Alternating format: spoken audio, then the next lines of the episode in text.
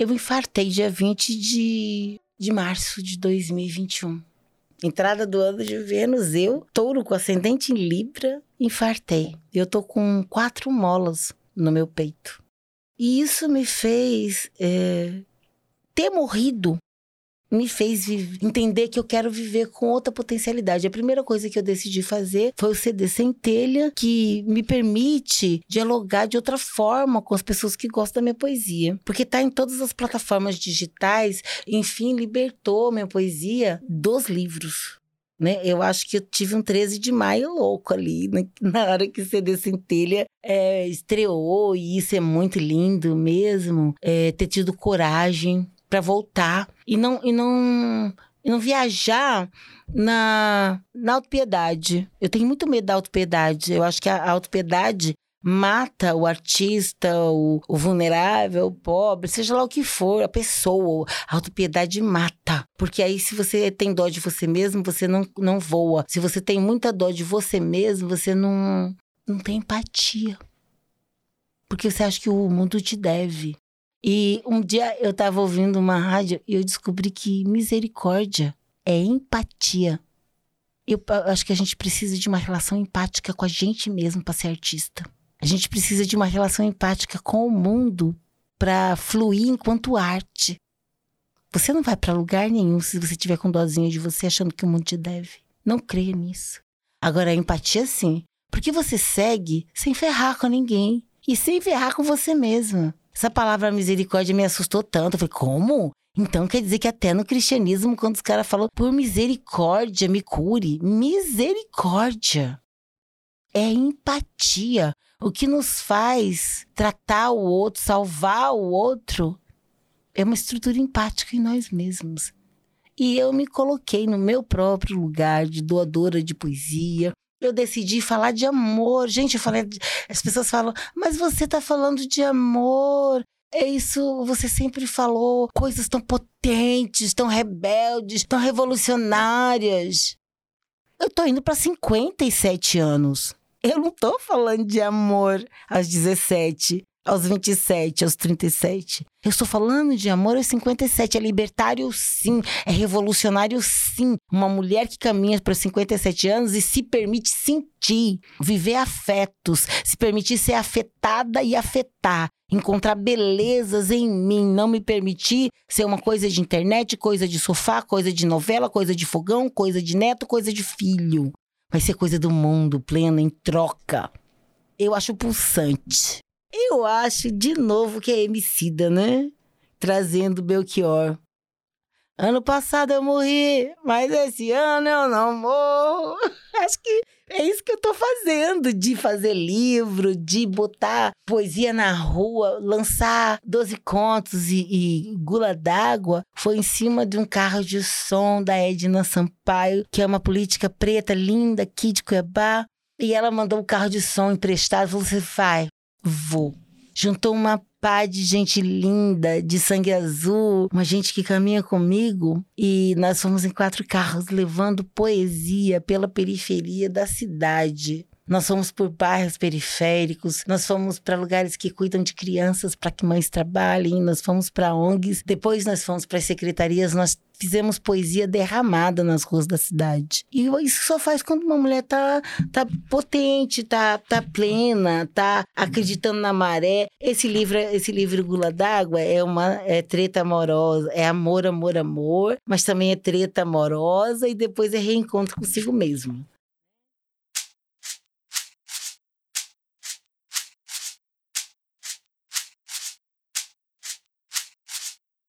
Meu nome em sua boca. Deixa eu falar. Esse poema tá no livro, tá no CD Centilha. Você pode ir em qualquer plataforma digital, você pode escutar onde você quiser. Chama Ferida e Pomada. E você também pode comprar o Gula d'Água. É super importante vender livro para mim. Meu nome em sua boca tem uma verdade diferente quando você diz. Além de amada, me sinto legitimada.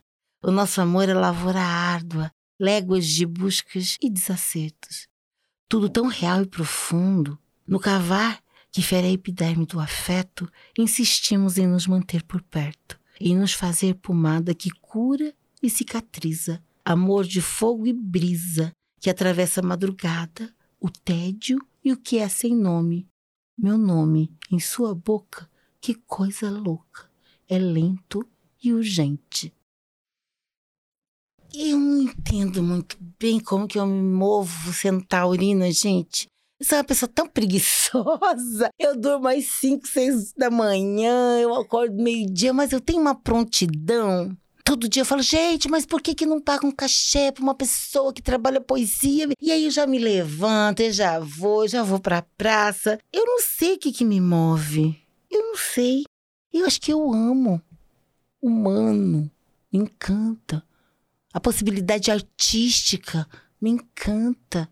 A troca de afetos me encanta. O criar o incriado através da arte, que coisa mais linda, me encanta. Eu tenho a possibilidade do, do encantamento na minha alma. Eu me permito renovação. Tem alguma coisa em mim que muda o lugar do móvel, da minha casa interna e areja. Alguma janela se abre. E eu acho que se a minha poesia é convidada, eu, eu tenho algum tipo de compromisso, assim, de, de levar minha poesia para o salão, conversar com as pessoas através dela. Ou então, tem meu pai e tem a minha mãe. E eles ficavam sentados no Pantanal, vendo a, a pretinha deles. Bonitinha, assim, gordinha, tímida. Eu ainda sou. E a voz da minha mãe fala: Luke, venha dar poesia. Eu vou. Eu, se fosse vocês, comprava 12 contos e comprava gula d'água. E ainda por cima comprava o CD. Primeiro porque tá lindo esse CD. Mas tá lindo. Ele tá lindo enquanto trampo. Ele tá lindo porque tem o Ebinho Cardoso que mandou uns, uns sons lindos lá de Boston. Eu selecionei poemas de toda a minha carreira. Tá bonito, hein? Parece até obra de arte. Eu tô muito feliz. Doze Contos é meu segundo livro de prosa. Mas tem uns segredos e uns mistérios dentro de, uma, de um projeto. Parece ilustração, mas não é. É um pulso de tempo. É um brinquedo, mas que vai dar uma noção para quem tiver ciência. Ciência de prestar atenção. Agora, discutir afetividade. E aí? Quando Tecla traiu? Não traiu? Teclar é trair o tempo que gasta com o outro conversa. Vem cá. Se foi só no virtual, como que fica o presencial do afeto dividido? Como será que é afeto de, de mulher mais velha que fica com o boy preto lindo, mais novo? Um papadiano. Como que é essa contemporaneidade? Estou falando de tudo isso no livro Gula d'Água. É o livro de pesquisa mais. Não é pesquisa, né? Vamos falar a verdade, de vivência. Foi de 2011 a 2019 a coletânea para construir uma narrativa. E se você for comprar Gula d'Água, você podia, por favor, em rede social me falar se eu, se eu narrei com poesia, porque eu sou ambiciosa, né? Será que eu narrei com poesia uma história de amor? Eu comprava, nem que fosse para responder isso. Ou então, se você não compra porque você gosta de poesia, dá de presente de Natal, gente, né? Ou então ajuda a poeta a viver o desafio. Eu contei minha lenda inteira aqui. Tô feliz demais de ter feito esse trabalho, gravando meus primeiros podcasts. Tô me sentindo. Vocês nem têm noção de qual é a sensação profissional de estar numa nova mídia. Lá em casa a gente divide assim. A gente tem mídia própria, a gente faz nossas próprias imagenzinhas de quilombo. A gente também tem uma pessoa que manda pelo correio para qualquer parte do planeta o livro. O contato é 65 996353486. Fala com o Mano Raul. A gente trampa lá, é tudo meio sério. Ah, negócio de redes sociais. Tem um arroba Luciene Carvalho 50 59 60. Eu ainda não sei muito bem o que, que é para fazer, mas eu entrei seriamente nas redes sociais. Mas não é Luciene Josefa de Carvalho, pessoa física, não. Vamos conversar de novo. É a persona. Quem troca é Luciene Carvalho. Ah, fica aqui me falando que é Instagram. Gente, arroba 50, 59, 60 é Instagram, né? Porque essa conversação do mundo com o mundo é Instagram, né? Então, eu tô lá. Não sei muito bem o que fazer. Por que, que vocês não me ajudam, então, a entender o que, que eu tô fazendo lá? Eu sou meio perdida das ideias. Eu quero começar a fazer poesia lá, mas eu tô meio sem tempo. Eu preciso acabar essa agenda. Vou aproveitar para contar pra vocês que de setembro, a partir do dia 22 de setembro, quando eu lancei Centelha, eu criei um projeto chamado Primavera Luciene. Teve exposição com colagem que eu fiz com Vitor Queiroz, teve o CD Centelha, teve trabalhos com parcerias com teatro, com Jennifer Reis, com agora Cotibanaré, lançamento de 12 contos, lançamento de Gula d'Água. Então, o que é Primavera Luciene? É o florescimento. Pois no começo do outono de 2021 eu não infartei? Então, agora eu tô florescendo na primavera. Eu tô precisando falar para vocês que poesia, poesia é sua. Você tem direito a ela. Toma posse. Vai no seu computador, vai no seu celular, vai no banheiro, papel, caneta. Vai para dentro de você, entre em contato, ouse. Tome posse do seu direito a escrever, a espelhar, a se espalhar, se traduzir, evanescer. Troca poesia, volta para isso. Os adolescentes sempre fazem poesia, mas depois se perdem. Não seja só adulto. Seja pessoa. Poesia te deixa na condição do humano. Só humano escreve poesia. Isso é lindo. Não perca essa qualidade humana em você. Você quer se saber? Vai pro quadrado branco ali. Se não for, se for outro tipo, escreve. Se for papel, escreve. Pega lápis, escreve. Você tem direito a se ser, a se derramar, a estar com você. É íntimo, é prazeroso, é libertador, é terapêutico. Eu queria contaminar você acima de todas as coisas. Eu vou fazer uma homenagem a uma coisa muito bonita, que é identitária. Foi quando eu entendi que eu me libertei pela arte, mas eu não tô sozinha. Uma par de gente tá se libertando quando dança, os b-boys, os big girls. Tem uma pá de gente que encontra MC, tem uma pá de gente que é rapper, tem uma pá de gente grafiteiro se viabilizando na vida, conseguindo mobilidade social, meus respeitos ao hip hop. Gula d'Água é a celebração dessa treta amorosa e hip hop.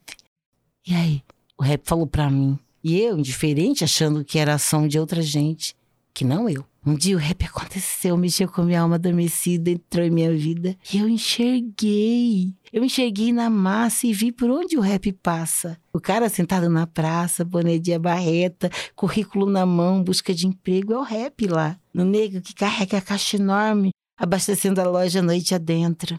O rap não dorme. Na negra, roupa styling, rosto, rosto sério. Ela é mina.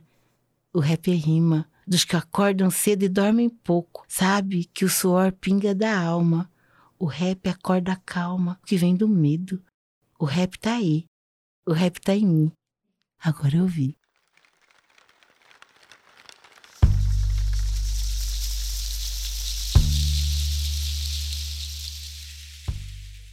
Eu desfilei aqui nesses episódios de podcast a Luciene menina, interiorana, preta, velha, gorda, louca. Eu desfilei a mulher desvalida, a mulher guerreira, a mulher que busca sustentar mesmo os sonhos. Eu, eu trouxe a preta acordada, iluminada. Eu trouxe a escritora potente, que faz parte da academia. Eu trouxe a, a mulher periférica do bairro, a menina assustada que mora no Porto.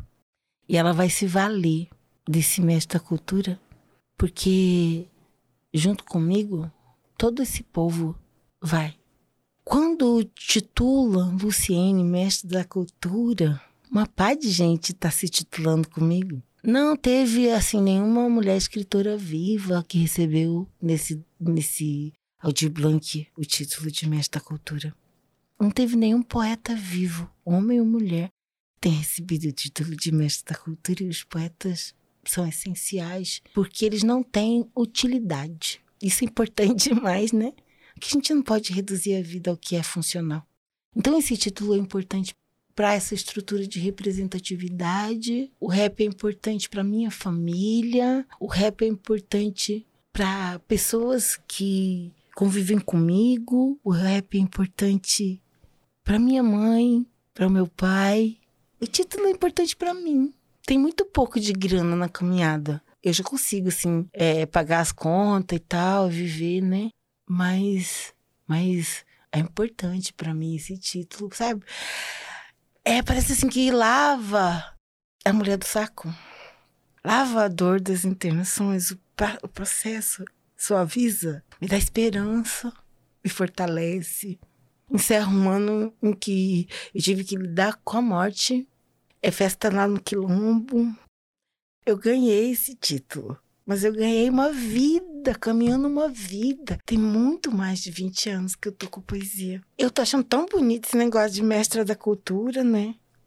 Porque porque é popular também. Porque é porque é simples, porque veio da Secretaria de Cultura onde eu trabalho. Eu sou uma trabalhadora cultural, eu sou uma artista de minha terra. É uma honra ser uma artista, porque artista em parceira com Deus na criação. Parece que é um aniversário de vida, sabe? É uma das coisas mais alegres que eu já ganhei na minha vida.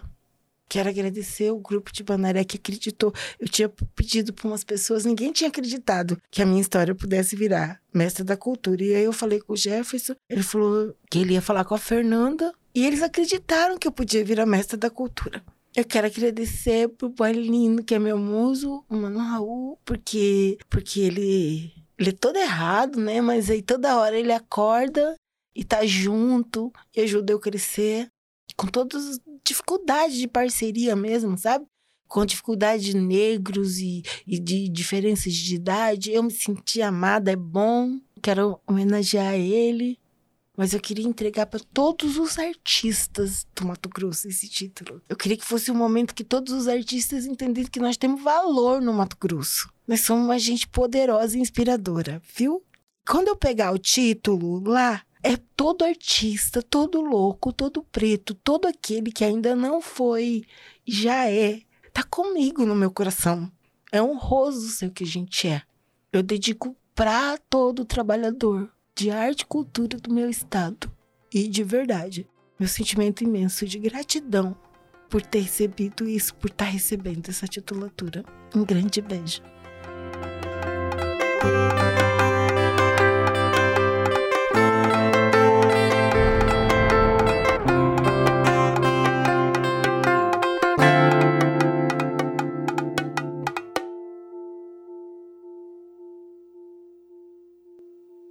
Este podcast faz parte do projeto Canção da Iniciação, financiado pela Lei Aldir Blanc, através do edital Conexão Mestre da Cultura, da Secretaria de Estado de Cultura, Esporte e Lazer de Mato Grosso, CECEL-MT. Uma homenagem do grupo Tibanaré à poeta Luciene Carvalho.